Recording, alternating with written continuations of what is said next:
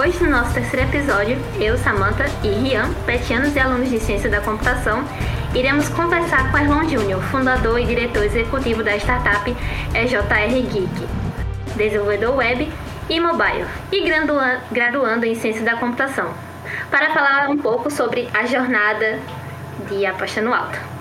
É, boa noite, Erlon. Como é que você está? Fale um pouco sobre você. É, falou, né? Meu nome é Erlon, sou daqui da Paraíba, do interior da Paraíba, moro em Cajazeiras. Estou num período do curso de ciência e computação também. Jornada bem complicada, mas todo o trabalho a gente vem tendo na, na, na academia e no mercado, né? A gente consegue crescer mais e mais. E esse crescimento a gente vai conhecendo pessoas novas e com esse crescimento todo, quer dizer que é uma honra estar aqui, falar um pouco sobre mim e sobre minha empresa, ajudar quem está entrando aí no mercado agora e entrando no curso. Ah, muito massa, Elon. É, no caso, além de tu estar tá no último período, a gente é, pôde ver que tu também tem essa empresa, né, a startup. É, tu pode falar um pouco sobre ela, né, como tu tomou essa decisão de, de fundar a empresa, da onde veio aquele, aquele, aquele sinal de, ah, não, agora é a hora de iniciar minha empresa, começar. Tu pode falar um pouco pra gente sobre ela? Sim, sim. Primeiro vou começar falando um pouco sobre minha história de origem, né? Na área. Eu sempre quis ser é, cozinheiro ou dançarino de balé quando eu era criança. Essas duas coisas. Só que meu pai me mostrou o computador dele que ele tinha. Eu vi que tem muitos jogos e eu fiquei fascinado por aquilo jogos, jogos emulador de consoles antigos e tudo mais. E com o tempo eu fui aprendendo mais a usar computador e aí me deparei com um terminal, com CMD, né, o próprio comando que tinha no Windows na época. Vi que o que eu digitasse ali, se fosse um comando certo, ele me retornava alguma coisa. Se fosse errado, ele me dizia que tinha a sentença estava errada, né? O que eu pesquisei estava errado. Eu achava aquele interessante. É como se eu precisasse escrever algo correto para que o computador me obedecesse. Aí eu comecei a, a pesquisar é, os comandos, a pesquisar como funcionava o prompt comando. Eu tinha acho que uns 10 anos, 11 anos. Eu achei interessante porque a maioria das coisas que eu via na internet, nos fóruns naquela época, era muita gente da, da área de segurança. A área de segurança criação, né? A maioria era só que fazia script para automatizar alguma coisa usando prompt command, usando bash script. Achei aquilo muito incrível. O meu primeiro programa foi desligar o computador pelo CMD. Aquilo foi incrível. Você poder programar a hora correta de, de, desligar. E eu vi que eu queria aprender mais, correr mais atrás do como funcionava o computador, né? Eu fui funcionando mais lugares, mais fóruns, e eu me interessei por hack, né? Na época, já com os 12 já. E curiosidade, não por querer fazer maldade, né? Eu descobri Trojan Hat e esse tipo de coisa assim. Ele gerava um, um, um script para você, você conseguia invadir outros computadores. Aquilo para mim era incrível, porque mesmo que eu não tivesse outro controle para testar, é só o fato de clicar aquele botão e, e ver aquelas, aquelas monte de linha verde subindo num, num terminal, numa tela preta, que era incrível para mim. Aí eu decidi que eu não queria mais nem balé, nem ser cozinheiro queria trabalhar com computador. Na casa dos 13 já, já trabalhava muito, controle de alguém dar problema, eu pegava para ajeitar, matar, colocar antivírus, tirar vírus, e vai.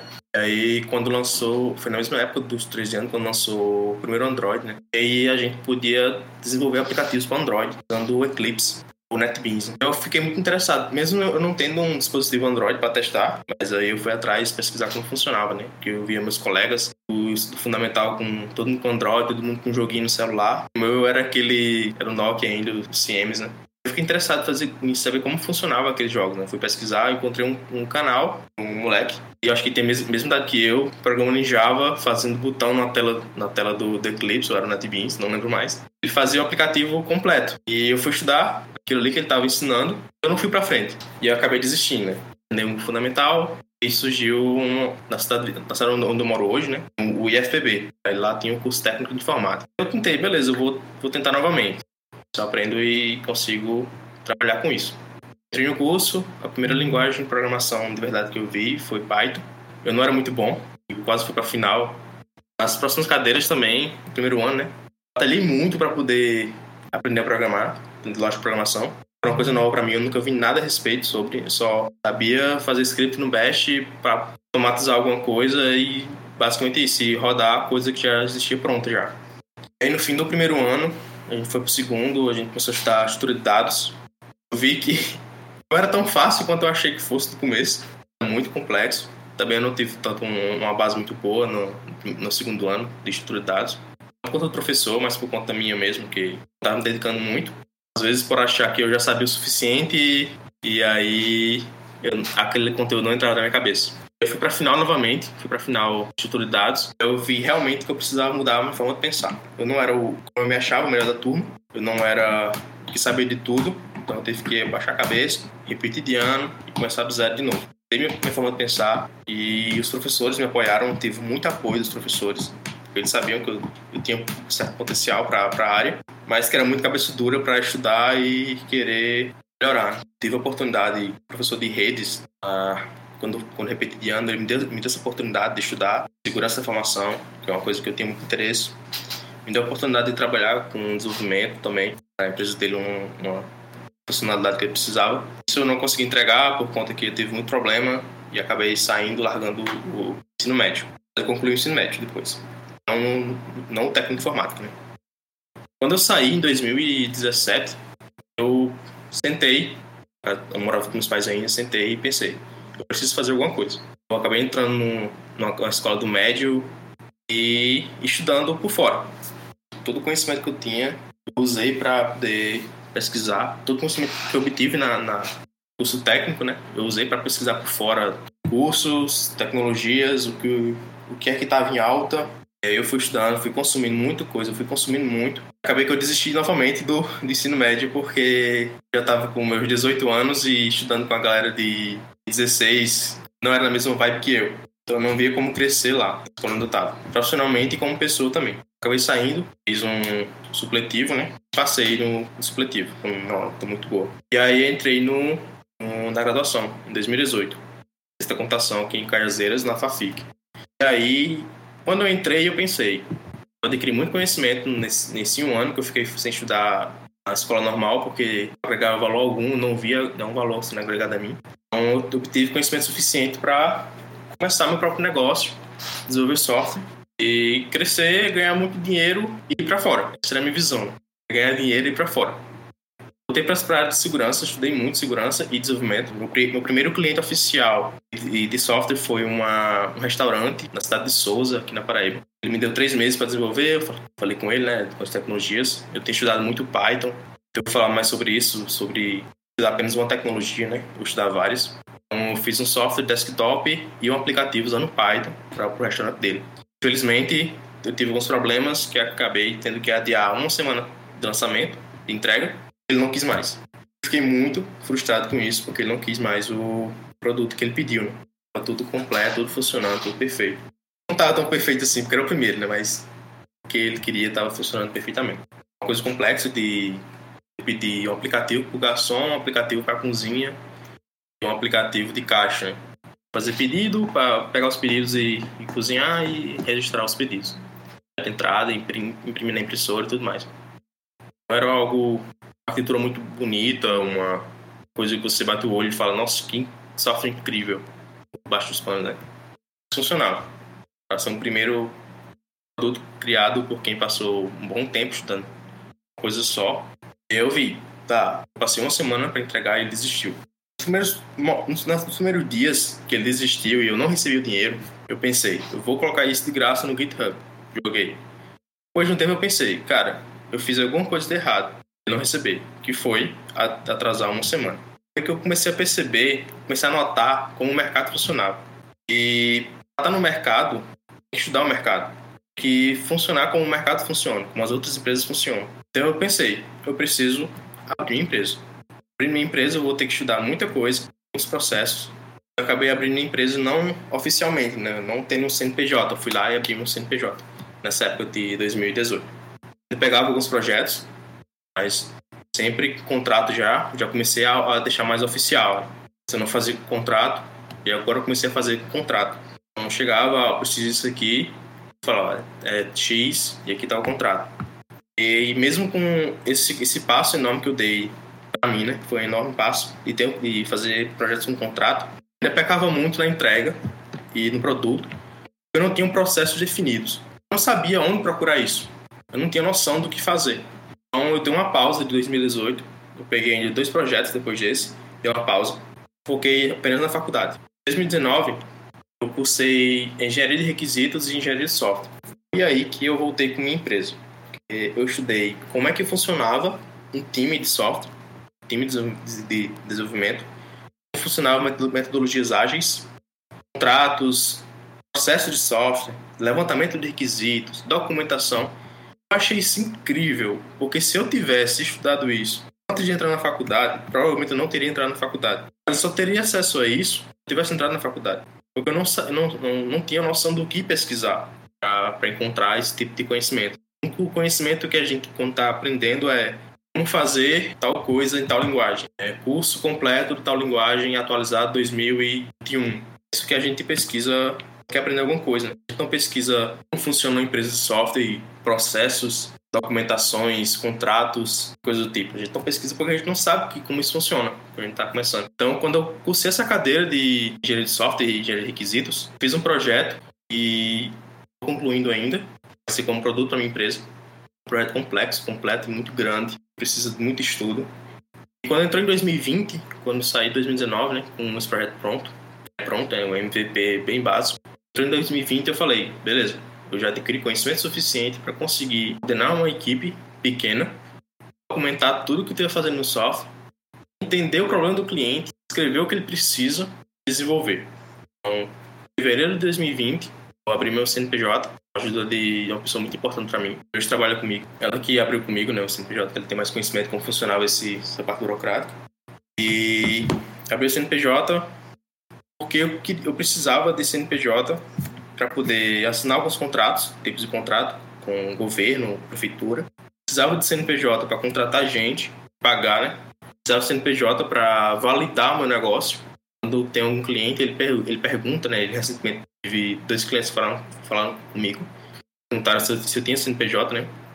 Se eu tivesse dito que não, provavelmente eles nem tinham mais respondido. Porque o mercado, quando está querendo procurar uma empresa para desenvolver, alguma startup de alguma coisa que não é de fato tecnologia, precisa desenvolver algum produto, algum aplicativo, eles procuram quem já entende da, do coisa. Não tem um CNPJ garante que você entende do que você está fazendo. Também eu precisava disso para poder conseguir rodar de investimentos, conseguir investimento parte do governo ou particular. Né? E uma das coisas que eu pretendo é, é ter a possibilidade de ter dinheiro e de conseguir fazer ajudar a comunidade local de, de tecnologia, de onde eu moro, né?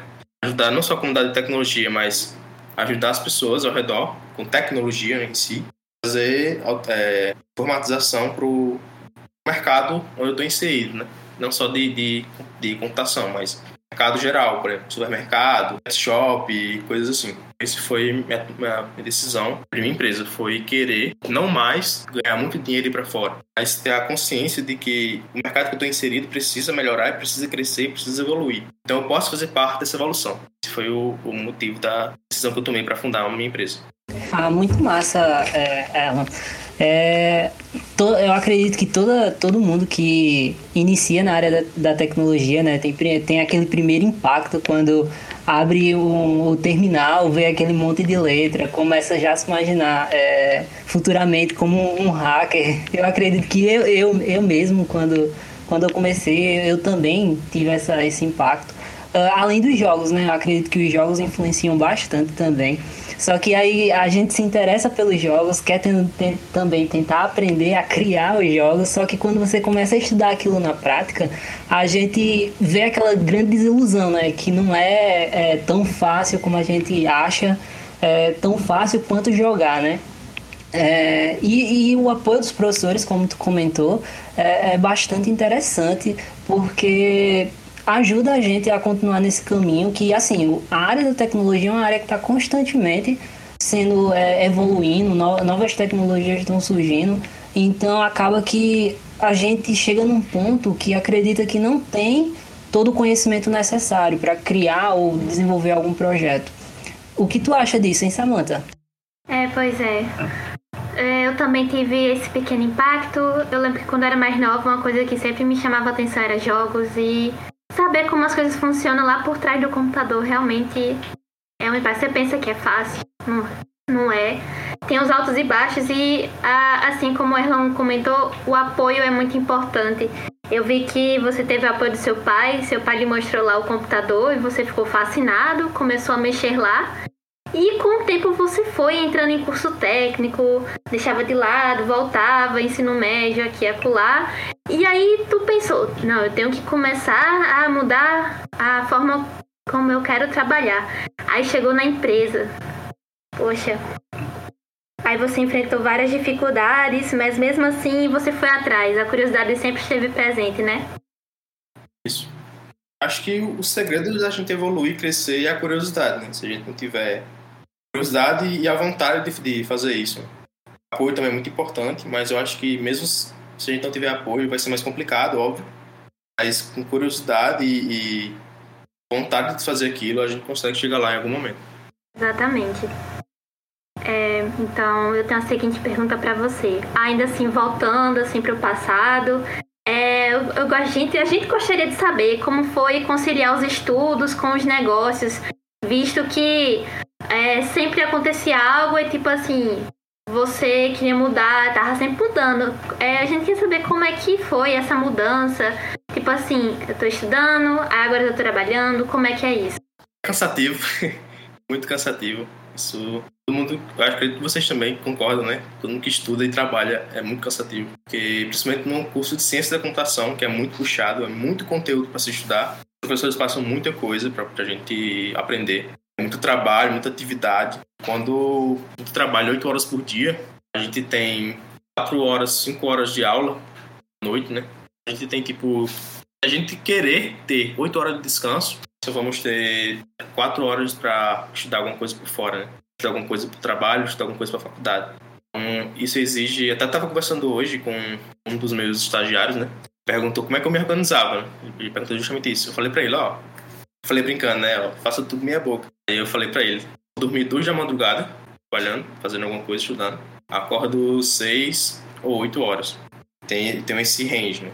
Então, de seis às oito, ou seja, às nove, ou de sete às nove, eu estudo faculdade. Tenho um trabalho para fazer, agora tenho TCC, então eu faço o que eu tenho que fazer da faculdade. Das oito até as cinco e meia, ou das nove até as seis e meia, é trabalho. Meu CLT ali, meu ganha-pão, eu preciso daquilo ali para poder sobreviver. Então, seu tempo, meu tempo de trabalhar. Se eu não estiver fazendo nada em algum, em algum desses momentos entre o trabalho do começo ao fim, eu vou fazer alguma coisa da faculdade ou alguma coisa da, da, da minha empresa própria, né? E aí depois tem de 6h40 em diante as minhas, as minhas aulas, eu preciso de 6h40 até as 10 né? Às vezes eu não consigo assistir aula, quem trabalha, trabalha home office, quem trabalha com, com pessoas, né, com clientes, isso acontece, infelizmente, gente, às vezes a gente não consegue estudar é, ter aula, é, participar da aula, né? Os professores, muitos professores entendem, outros não entendem isso. Não entendo como um professor não consegue entender isso, mas ok. É, muitos professores têm, beleza, eu entendo perfeitamente, não cobro que você esteja na aula, só cobro que você aprenda tudo fora e faça atividades e apresente os trabalhos perfeitamente, como eu quero. A gente agradece muitos professores que são assim. Eu não sou o único que trabalha na, na minha turma, tem todo mundo trabalha na real na minha turma, só tem umas duas pessoas que não. Os professores são bem mais abertos assim pelo menos no meu período, né? Muito corrido, sim, muito corrido, muito corrido. Mas, a gente, quando a gente consegue atingir um certo nível de disciplina, autoridade, né? A gente consegue organizar, ter aqueles horários pela manhã, antes do trabalho, os horários depois da aula, das 10 até meia-noite, sei lá, quem precisar, quem não puder passar, passar disso. Também não quero estar com aquele discurso de trabalho enquanto eles dormem, né? Que isso não faz sentido também. Mas às vezes a gente tem que fazer alguns certos sacrifícios para poder alcançar o que a gente deseja. É bacana. É, então, no caso, é tipo assim, você não fica direto numa coisa só, você faz um pouco daquilo, depois faz um bocado de outra coisa e volta para aquela primeira coisa, né? A gente não consegue ter uma. Quem, quem tem uma rotina assim de trabalhar, estudar e mais de um lugar, não consegue ficar fixo por muito tempo em uma coisa só, né? Você parte do CLT, que são 8 horas diárias ali que a gente precisa estar. Mas fora isso, precisa se organizar. Coisa que eu recomendo muito é usar o Trello. A gente fazer os nossos horários lá para cada coisa. Aí a gente vai passando para para feito, né, o que está fazendo, para se organizar melhor. Até atingir, até atingir um certo nível de maturidade pessoal, de organização, não precisar mais disso.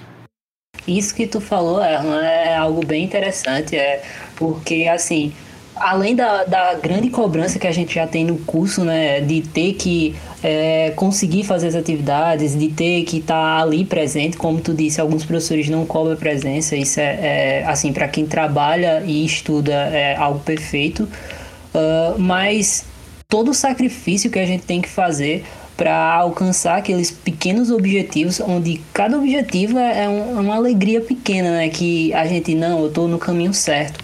Mas essa rotina difícil, como tu disse, de ter que dormir tarde, porque tem que estudar, uh, a gente vai, fica cansado, né? Porque estuda muita coisa, mas ao mesmo tempo tem que dar o melhor no trabalho porque é, é, duas coisas separadas, né?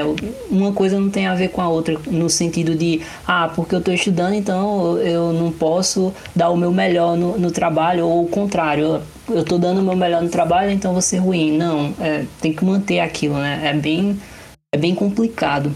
Mas nesse caso, assim, é, quais foram os obstáculos que tu iniciou, assim, quando tu começou, quais os obstáculos que tu enfrentou e atualmente quais os obstáculos que tu tá enfrentando? Se tu puder contar pra gente. Claro. É, obstáculos iniciais foram, como eu havia comentado antes, né?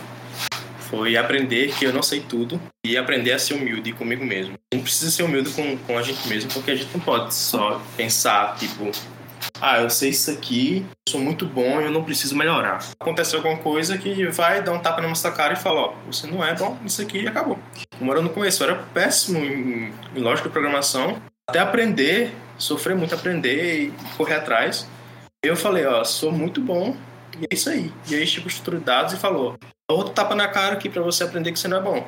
apanhei muito mais estudo dados, aprender mais ainda, até conseguir aprender de fato, a pesquisar, aprender mais ainda, pesquisar mais, aprender coisa nova, como funciona cada coisa, método de ordenação.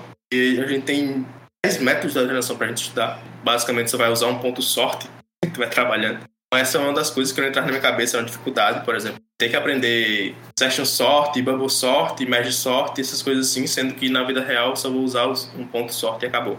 Outra dificuldade também de para que eu vou aprender isso aqui se eu só preciso usar uma função que já vai me trazer pronto, né? Às vezes, quando a gente está na graduação, a gente percebe que quando a gente vai pagar alguma cadeira específica para fazer algoritmo, né, custo, a gente aprende que só usar o ponto sorte não pode resolver o problema. Os desafios atuais, aprender a me organizar melhor no questão da empresa. Né? A gente está lá na empresa, mas muita coisa que às vezes a gente deixa a desejar por nós mesmos. A gente não está gerenciando bem porque, sinceramente, minha empresa poderia facilmente estar com 10 clientes, 5 clientes novos por mês. Eu não posso atender isso da faculdade por conta do trabalho. Essa é uma dificuldade que eu tenho também de, de, de achar clientes para a empresa, porque eu não posso simplesmente sair procurando, porque eu não vou conseguir suprir essa demanda mão de obra para atender todo mundo. É uma dificuldade atual. É bem interessante isso que tu falou, porque acredito que esses tapas na cara que a gente leva, né, esses trancos e barrancos, é, ajuda a gente a crescer, né? É, como tu mesmo falou no início, é toda vez que algo dava errado, tu conseguia se aprimorar.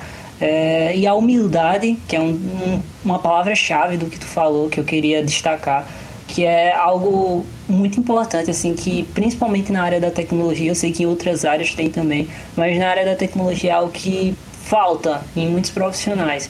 Ah, porque eu sei isso e aquilo, eu sou o melhor, mas assim, Existem outras tecnologias que tu não sabe, né? Então a humildade é uma palavra bem interessante. É, pois é, Erlon. Até agora você se mostrou uma pessoa curiosa, humilde e resiliente. É, então, por mais que você tenha enfrentado dificuldades, você, você conseguiu passar por elas. Quando tinha algo que você não sabia, você ia atrás. E quando você se via lá, voltava para baixo, você dizia: Não, eu posso fazer isso. É, então, como é que estão as suas expectativas para o futuro? Para você, quais são seus sonhos e o que é que você almeja com a sua empresa? Meu sonho ainda é para fora, isso nunca vai mudar, acredito eu. Mas antes eu quero fazer muito pela onde eu moro, né? Para onde eu nasci, para onde eu cresci. Trazer muita inovação tecnológica para cá ainda, muita informatização.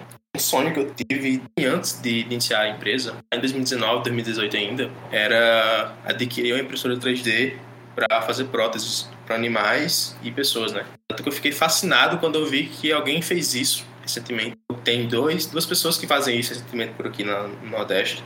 Eu não, não lembro mais os nomes de, de onde são, mas eu sei que, que elas existem e eu assisto fascinante. Então, os dois, eles, eles produzem próteses para animais, que, que não, não tem um membro, né? E disponibiliza os modelos na internet, para quem tem impressora 3D, fazer também. Eu acho que se as pessoas não recebem o devido reconhecimento e devido investimento, deveriam receber muito.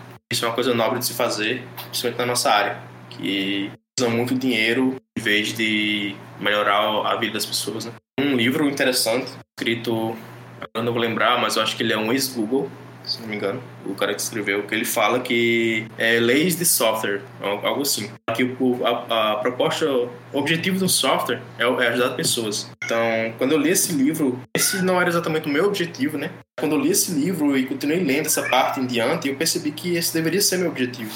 Foi o que eu pensei mais ainda. Eu tomei a decisão de, quando a, o caixa da empresa tiver dinheiro suficiente para pelo menos três meses de impressão, a gente vai adquirir a impressora e fazer o mesmo que as, as, essas duas pessoas estão fazendo, né? Ajudar os animais ajudar as pessoas, porque esse é o, esse é o pro, propósito do software. Não só imprimindo próteses, mas também ajudar as pessoas, por exemplo. A gente está com um projeto social na empresa, eu estou debatendo ele num, como professor de empreendedorismo, bastante todas as aulas que eu que eu tô lá, eu bato, eu bato né, é, com ele, é trazer uma forma de muitas pessoas lá onde eu moro são pessoas de baixa renda, né? Não, não tem auxílio nenhum, tem auxílio, mas é pouco. E a crise atual que a gente está, o problema atual financeiro alimentício no Brasil está bem complicado. A gente está com um, pro, um projeto de trazer, de fazer um aplicativo, né? O aplicativo já está sendo desenvolvido já. E disponibilizar isso para as pessoas para todo mês ter um sorteio diferente em algum supermercado diferente. É de um em diante, né? De uma cesta básica em diante. Isso vai depender dos empresários da cidade local ou de outras cidades que querem contribuir, né? Na doação da cesta básica. Essa doação pelo aplicativo, por meio de sorteio, vai ter mais doações por fora também.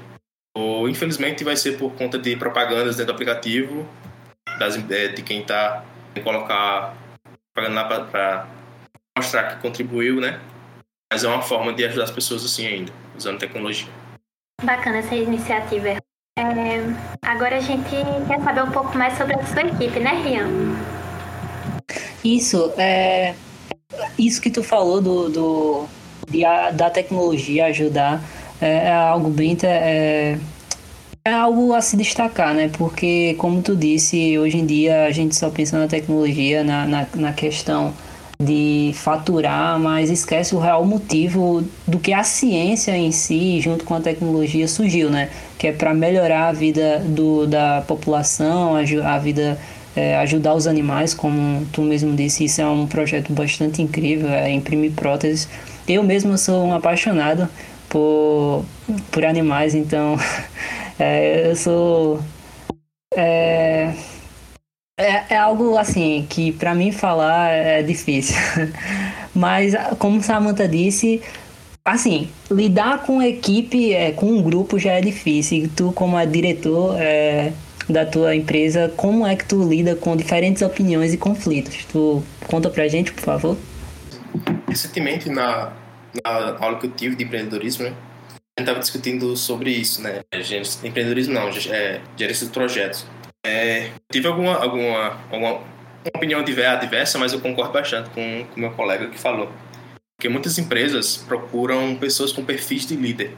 Mas quando a gente contrata pessoas com perfis de líder, cada um vai ter uma opinião muito forte sobre alguma coisa que precisa ser feita. E aí a gente acaba em discussão, confusão, e cada um querendo fazer do jeito que quer fazer, e às vezes não saindo nada que preste. Então muitas empresas colocam isso ah, é, no anúncio da vaga, né? Quero alguém que seja proativo, seja dono do próprio nariz, dono do negócio, dono do produto, seja um líder nato, sei lá, coloca coisas tipo assim, né? E isso acontece. Isso acontece, todo mundo quer ter opinião própria sobre algo e acaba entrando num caos para tomar decisões. Eu acho muito interessante a gente ter perfil de líder, mas mesmo tendo perfil de líder, a gente precisa saber ouvir, aceitar muitas coisas e saber que a gente não está certo sempre ouvir diferentes opiniões e conflitos. Diferentes opiniões, né, no caso, como você falou. Na empresa, a gente geralmente eu levo uma ou duas pessoas para reuniões com, com clientes. E aí, do que foi apresentado, a gente conversa depois, né? O que, é que vocês acham? É que isso aqui deveria ser feito, o design deveria ter isso aqui, e não isso aqui dessa forma. No caso, como design, eu falo, ó, o cliente pediu tal coisa, então o padrão do mercado é fazer isso aqui, isso aqui, isso aqui. Daí ela é, retruca, fala, retruca no bom sentido, né? Fala, ó, mas de acordo com, com, com o UX, isso aqui não pode ser assim e tal. É melhor a gente deixar dessa forma. Aí, beleza, então, ok, tranquilo.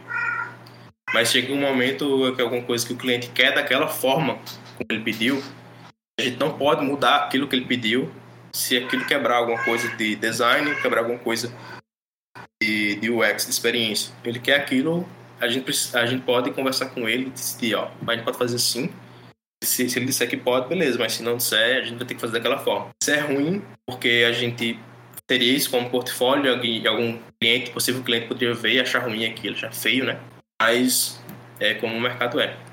Então, acho que ouvir diferentes opiniões é importante. Também tem um outro desenvolvedor que trabalha comigo que ele falou, ó, eu falei para ele, ó, não precisa fazer tá no design, porque o design tá sendo só como base, beleza? Aí tranquilo. Ele fez lá muita coisa que ele fez, fugiu muito do design, eu falei, ó, pode fazer dessa forma aqui para ficar melhorzinho, os botões um abaixo do outro, tudo mais, eu, tranquilo, beleza. Ele falou, ó, não vou fazer assim, porque assim não tá dando certo, eu vou levar mais tempo para fazer essa tal coisa. Então vou deixar assim, ó, tranquilo, beleza. A gente, a gente entender o lado do outro, entender que o outro não sabe fazer aquilo, porque realmente é uma coisa difícil de fazer, que vai levar muito tempo. Ele vai fazer de uma forma mais rápida para entregar. Entender o que o outro está querendo passar, conversar, ter o diálogo é importante né, dentro da empresa, né? Porque eu vou falar o que muitas empresas falam, né? que a gente tem uma família. Deixa a paz numa família é a comunicação. A comunicação é o respeito. Acho que ter isso dentro de uma equipe, mesmo pequena, com squads, é importante ter essa comunicação, respeito e saber a hora de impor alguma coisa que precisa ser feito e a hora de aceitar aquilo não é para ser feito daquela forma e fazer diferente. Muito massa, Alan, isso que tu falou. Uh, como tu disse, o respeito, né? O compreender as opiniões do outro e o diálogo para explicar quando a opinião não está de acordo com, com o que todo mundo está concordando é bastante importante, não é não, Samantha? Eu concordo, é sempre importante saber estar tá se comportando, é importante manter essa comunicação e também ajuda a evitar possíveis problemas, né? Uh, mas a gente queria saber de uma coisa, Erlon. É, na sua visão como diretor, é, o que você acha quando tem essas vagas de emprego e tá sempre todo mundo procurando alguma vaga, mas sempre escutam aquela frase: para você trabalhar aqui, você deve comprovar experiência. Mas o pessoal se pergunta: como é que eu vou possuir experiência se ninguém me dá uma chance? O que, é que você acha disso? Essa é questão de ter experiência sem poder comprovar que a pessoa ela quer ir lá trabalhar. Primeiro que deixar um, uma mensagem de alerta para quem tem uma vaga de emprego em uma startup que está produto revolucionário, procurando desenvolvedor, alguém para estagiar, alguém para trabalhar contratado, né, o PJ. Essa startup está passando por uma rodada de investimento, ou vai passar por uma rodada de investimento, está em uma aceleração ou receber um investimento particular, né, alguém específico, para desenvolver um, um produto. É, fujam dessas startups, porque você pode ter um, dois anos de experiência, eles vão te mandar um desafio e falar, ó, a gente, eles colocam né, salário, salário condizente com o mercado. Aí você entra lá e os caras, os caras falam, você está muito precisando do trabalho. Eles falam, olha, a gente viu que você sabe muito, mas não tem tanta experiência assim, então a gente viu que faz sentido te contratar como estagiário. Então, o que eles estão querendo dizer é: você é um bom macaco de código, a gente está pagando mais de 5 mil para um líder técnico, a gente está querendo mão de obra barata. Aí você vai e entra. Lá não é um, lugar, um ambiente agradável, é um ambiente tóxico, um ambiente de cobrança em cima de, de, de estagiários. Isso eu falo por experiência própria minha e de um colega que trabalhou junto em um, em um assim. E experiência própria também de outra pessoa, de outra pessoa que entrou em outra startup, que tinha, tinha essa mesma pegada e acabou nisso também. A gente teve mais de boa, eu e esse amigo meu que a gente entrou junto, que a gente trabalhava pouco, poucas horas. Mas outro, esse outro amigo meu, ele trabalhava 18 horas por dia e recebia charia, só recebia cobrança, mais cobrança, reclamação, somente isso. Uma startup dessa forma aí só fuge. Prefiram startups que têm um produto definido, serviço estabelecido. ou uma, empresa grande que já tem vários clientes aí. É sobre é, trabalhar lá e ter que comprovar experiência, né? E como é que eu vou comprovar experiência sem ter trabalhado em algum momento? Uma empresa. É isso, uma empresa. Eu, como fiz e muitas pessoas fazem também. Quando a gente está muito inserido é, em comunidades de desenvolvimento, no Facebook, no Telegram, a gente vê muita gente que por emprego não consegue abrir empresa e todo, toda hora que aparece vagas assim, contratar algum serviço, eles mandam, ó, você quer minha empresa, desenvolve serviço, é, desenvolve aplicativo e fala comigo no privado e a gente desenrola um orçamento e tal. E isso aí vai te rendendo portfólio ser contratado uma empresa grande, por exemplo, se, se você quiser entrar no processo seletivo delas, sabe? Então, se você não quer abrir empresa, não quer passar toda a burocracia, tem que abrir um CNPJ, que ficar pagando imposto, sem entrar um centavo nos primeiros meses, no primeiro ano, faz projeto pessoal e publica no GitHub, publica no GitHub Pages, algumas coisas, publica no Heroku, joga na AWS, faz qualquer coisa, divulga, cria um produto próprio, vende esse produto, bota para alugar, cria um aplicativo de 2 centavos, 50 centavos na, na loja, o pessoal usar, ou grátis mesmo, que faça algum que resolva algum problema, né, de fato. Pra fazer e servir bicicleta para peixe não serve nada. Resolva algum problema. Ou cria um blog, começa a ensinar, desenvolver, passar o seu conhecimento, né? Você passando seu conhecimento, você vai ter que estudar. É obrigatório você estudar mais para passar conhecimento. E ao mesmo tempo que você, estuda passar conhecimento, você aprende estudando e aprende passando conhecimento. Você vai ter mais conhecimento, mais você vai montar um portfólio de, de conteúdo publicado na internet e as empresas vão ver, ó, aquele cara é muito bom, vamos contratar ele. As empresas vão lá e chamam você no, no privado, lá no LinkedIn. E a gente tá com uma vaga aqui, a gente acha seu perfil interessante. Você acha? Vai, manda teu contato pra gente conversar. Então é isso.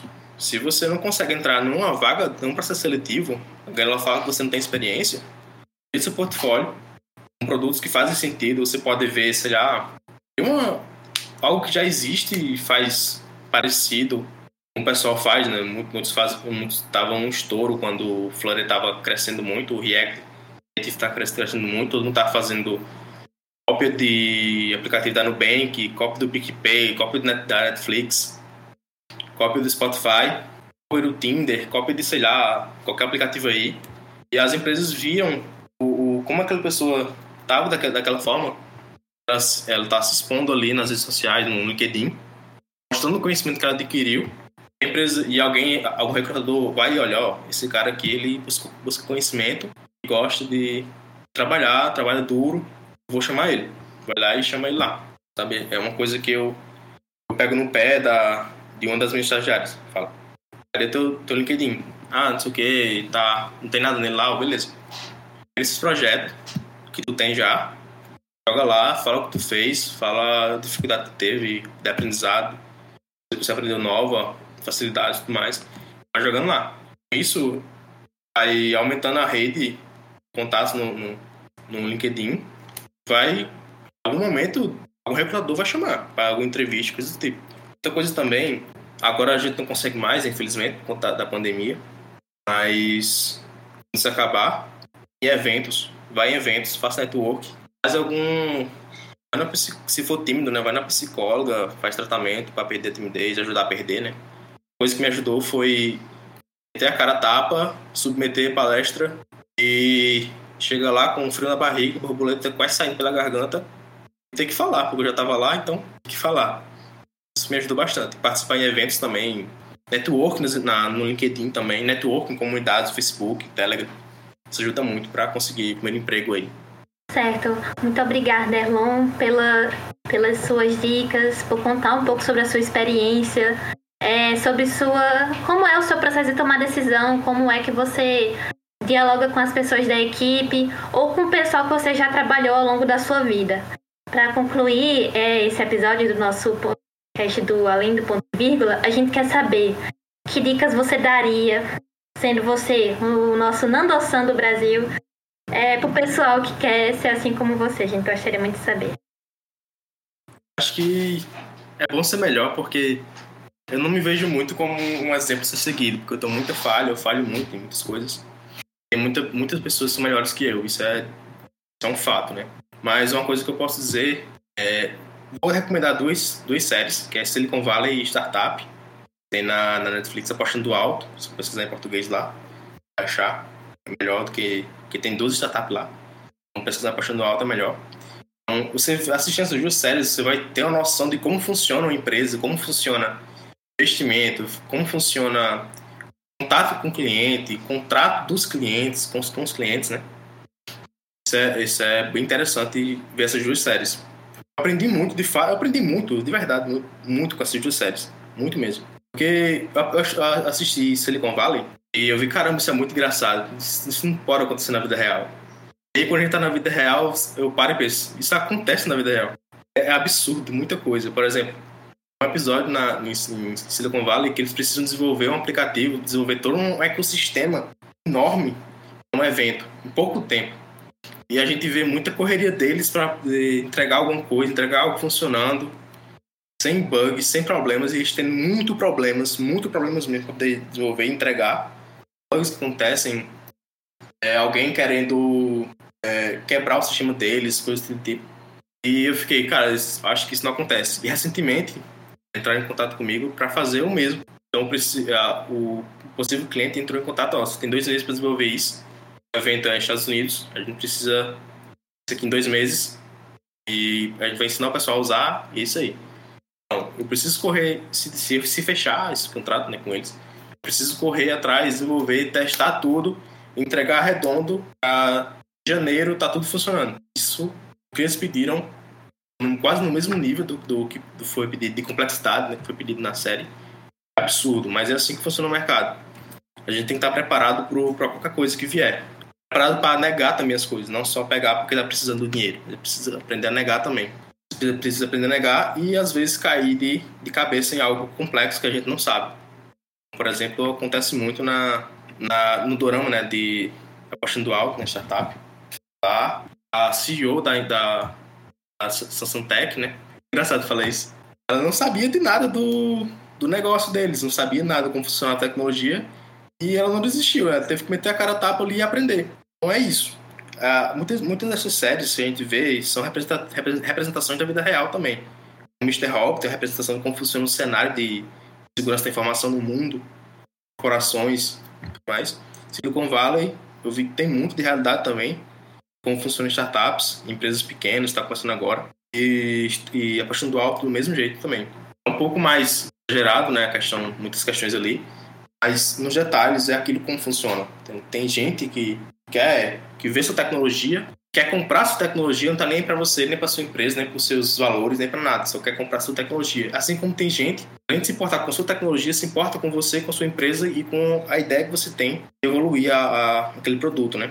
Uma coisa que eu, que eu me inspiro muito na, na série, né, no dorama da, da Netflix, que eles fazem um produto sem pensar em nada de entrar valor para eles. É o aplicativo Yangsan com detecção de imagem e reconhecimento de imagem, né?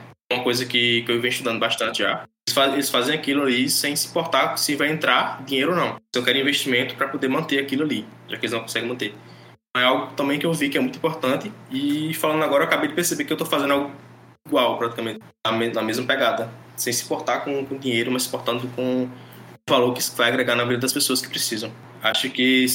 Só, só, só, só para complementar. Então, acho que ser o Nandoção do Brasil, né? É pensar mais na valor que a tecnologia vai agregar na vida da pessoa do que pensar no dinheiro que a gente vai receber.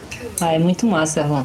Porque muitas vezes sempre surge aquela pergunta, né? É a vida copiando a arte ou a arte copiando a vida? E quando a gente vê que realmente acontece aquilo que acontece nos filmes, nas séries, na vida real, a gente coloca a mão na, na consciência e diz: não, realmente, é, é, tenho que seguir em frente, que é estudar mais, é, e implementar diversos projetos, como tu deu dica aí para quem está tentando uma vaga de emprego aí. É, pois é, é incrível quando a gente se vê numa situação, vê o quanto aquilo parece ser impossível e acaba acontecendo com a gente. Pois muito obrigada, Erlon, por participar do terceiro episódio do Além do Ponto e Vírgula. E muitíssimo obrigada por contar sobre a sua experiência e por também inspirar mais gente a ser a crescer assim como você está crescendo. Muito obrigada. Agradeço a oportunidade e foi um prazer falar com vocês.